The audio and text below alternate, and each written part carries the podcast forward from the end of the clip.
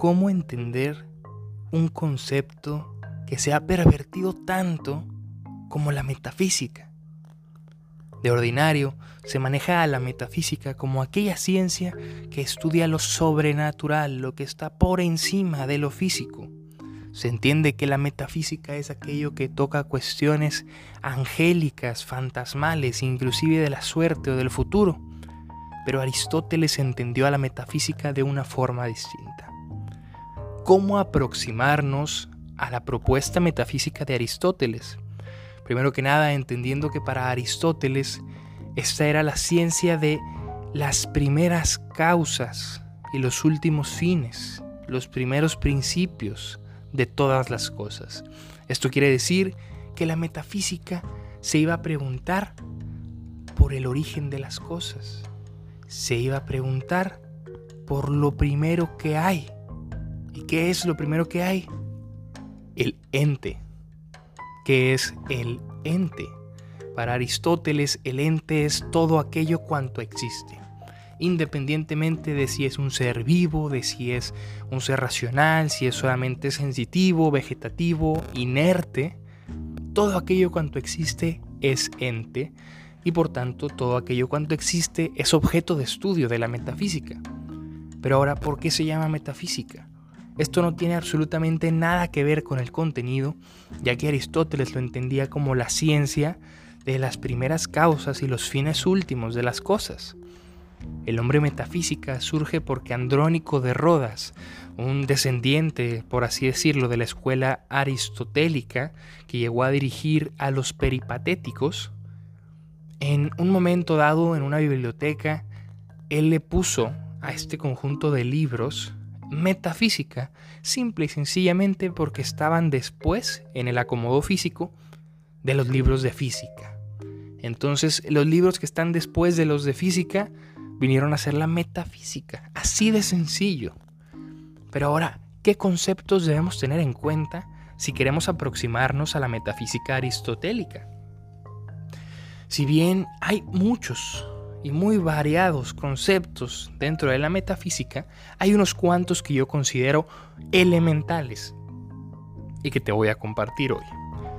Para iniciar, acto y potencia. El acto se define como perfección de ser y la potencia como capacidad de perfección. Palabras normales. Acto es lo que es y potencia es lo que puede ser.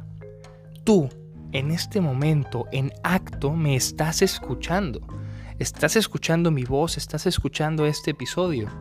Y en potencia, estás trasladándote a Instagram a seguirme y a enviarme un mensaje para seguir con el diálogo. En potencia estás compartiendo este episodio con tus amigos, con tus familiares, con tus conocidos. Acto es lo que es y potencia es lo que puede ser. Este ejemplo que te di es demasiado simple, claro está, podríamos ahondar mucho más. También tenemos materia y forma. La materia en palabras simples, es de lo que se compone algo y la forma es lo que hace que ese algo sea lo que es y no otra cosa. Por poner un ejemplo, eh, en mi cama, bueno, la materia, pues es evidente que está hecho quizás de tela, de algodón, eh, de madera, la base, pero la forma es lo que hace que esa madera sea la base y que no sea, por ejemplo, una puerta, que no sea papel, que no sea un árbol. La forma es lo que hace que las cosas sean lo que son y no otra cosa. Y por último, otro par de conceptos claves, sustancia y accidente. La sustancia es, pudiéramos decir, lo que la cosa es, y los accidentes son los que pueden estar o no estar en una cosa o en una sustancia. Por ponerte un ejemplo, la puerta que tienes en la entrada de tu hogar, o cualquier puerta que te quieras imaginar, Puede ser café, puede ser gris, morada, blanca, verde. Puede tener una perilla dorada, plateada, gris. Puede tener un hoyito para que tú puedas ver hacia afuera. En fin, puede tener muchas cosas que pueden estar o no estar, pero no van a hacer que deje de ser puerta. Esas cosas que pueden estar o no estar, como el color, la perilla, eh, la ventanita, son accidentes cosas que pueden estar o no estar en una sustancia completa. Y ahora que ya nos adentramos un poquito en qué es la metafísica, ¿para qué me sirve la metafísica? Bueno, entendamos que la metafísica es una manera de ver el mundo, de entender la realidad que nos rodea, de entender las cosas en sus orígenes, en sus primeras causas. Si yo quiero aprender, por ejemplo, no sé, eh, de computación, de programación, tengo que meterme a los fundamentos, a lo más básico, para poder empezar. Si queremos entender la realidad, tenemos que entrarle a la metafísica.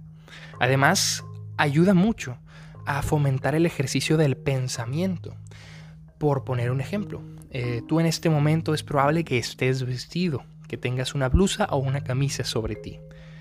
Piensa de qué está hecha esa blusa, esa camisa. De tela. Bueno, mis sábanas también son de tela y mis toallas también.